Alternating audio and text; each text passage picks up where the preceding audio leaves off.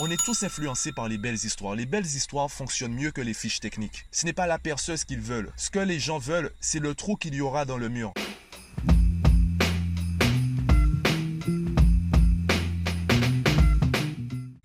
T'avoue qu'aujourd'hui, je manquais d'inspiration pour, euh, pour le sujet. J'ignorais de quoi j'allais te parler aujourd'hui. Et en discutant avec une amie, ben, j'ai eu un petit déclic. Je me suis dit, voilà, c'est de ça que je veux parler. Alors, je te pose le contexte. Mon amie me, me parlait d'une offre qu'elle veut faire en Guadeloupe, d'un service qu'elle veut proposer en Guadeloupe. Du coup, elle me parlait de sa stratégie marketing. Elle me demandait quelques conseils à ce niveau. Et en l'écoutant, je me suis rendu compte qu'elle était trop technique. Elle voulait vraiment montrer quelque chose de concret sans vraiment trop montrer parce qu'elle sait que ça saoule les gens. En même temps, elle pensait que les gens voulaient des informations concrètes afin d'avoir avoir une vision objective et de faire un choix rationnel. Sauf que ce n'est pas comme ça que l'être humain fonctionne. Il y a vraiment une différence entre la manière dont on se perçoit et la réalité. On pense tous être des êtres rationnels. On pense tous pouvoir être objectifs et établir donc des choix rationnels, des décisions rationnelles. C'est faux. On est tous influencés par nos émotions. On est tous influencés par les belles histoires. Les belles histoires fonctionnent mieux que les fiches techniques. Si tu veux vendre un produit ou un service, raconte une belle histoire, ne présente pas une fiche technique. Je me rappelle d'une phrase de Stanislas Leloup de Marketing Mania qui disait, en gros, euh, je ne me souviens plus des termes exacts, hein, c'est pas une citation,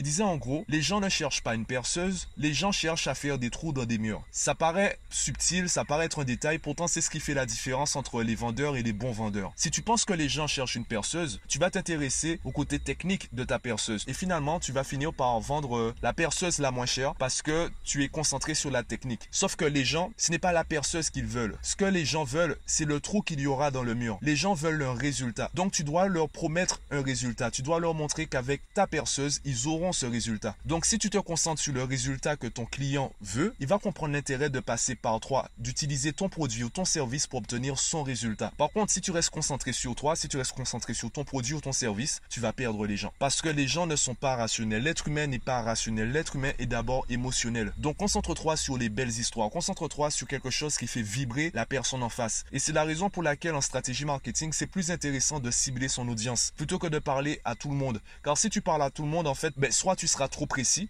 donc en gros, tu vas cibler ton message, mais tu vas pas cibler ton audience. Du coup, il y aura beaucoup de personnes qui vont écouter sans être intéressées. Soit tu auras un message trop général. Et le problème du message trop général, c'est que hum, il ne percute pas assez. Toi, ce que tu veux, c'est rentrer dans la tête des gens. Le problème avec le message général, c'est que tu vas juste poser ton doigt sur leur front. Tu vas poser ton doigt sur leur front, ça va à peine les effleurer. Donc ils vont sentir que tu les as touchés, mais sans plus. Et toi, ce que tu veux, c'est rentrer dans leur tête. Tu veux en fait placer un panneau publicitaire dans leur tête. Donc en termes de stratégie marketing et même en termes de communication, parle encore une fois, parce que je l'ai déjà dit dans tous mes podcasts sur la communication, parle en termes de résultats pour l'autre. Ne parle pas de ta technique, ne parle pas de toi, ne parle pas de la qualité de ton produit ou de ton service. Parle des bienfaits, des bénéfices pour ton prospect ou pour ton client. Parle dans le langage de l'autre. Quand tu commences à réfléchir à ce que ton client veut, quand tu commences à réfléchir aux résultats que tu veux pour ton client, tu vas soulever des questions et donc trouver des réponses qui te permettront d'établir une stratégie. Je fais la même chose avec les parents ou les enfants quand je rencontre. J'identifie le résultat que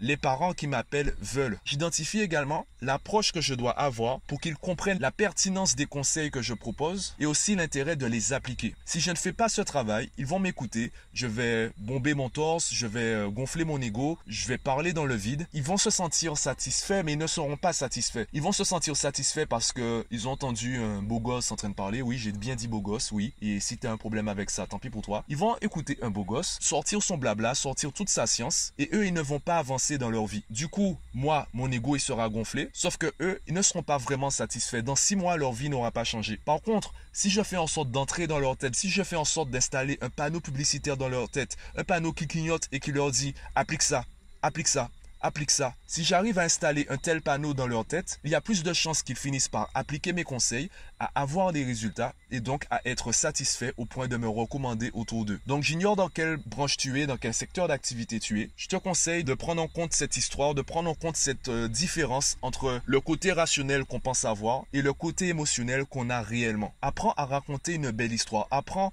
à mettre tes arguments dans une belle histoire qui va persuader et non convaincre. Parle du résultat que la personne en face veut et non de ce que toi tu proposes en tant que produit ou service. Dis-moi si tu es d'accord ou pas avec euh, ce que je viens de dire. Donne-moi ton avis aussi bien en commentaire du podcast ou sur la plateforme de ton choix et moi je te dis à demain.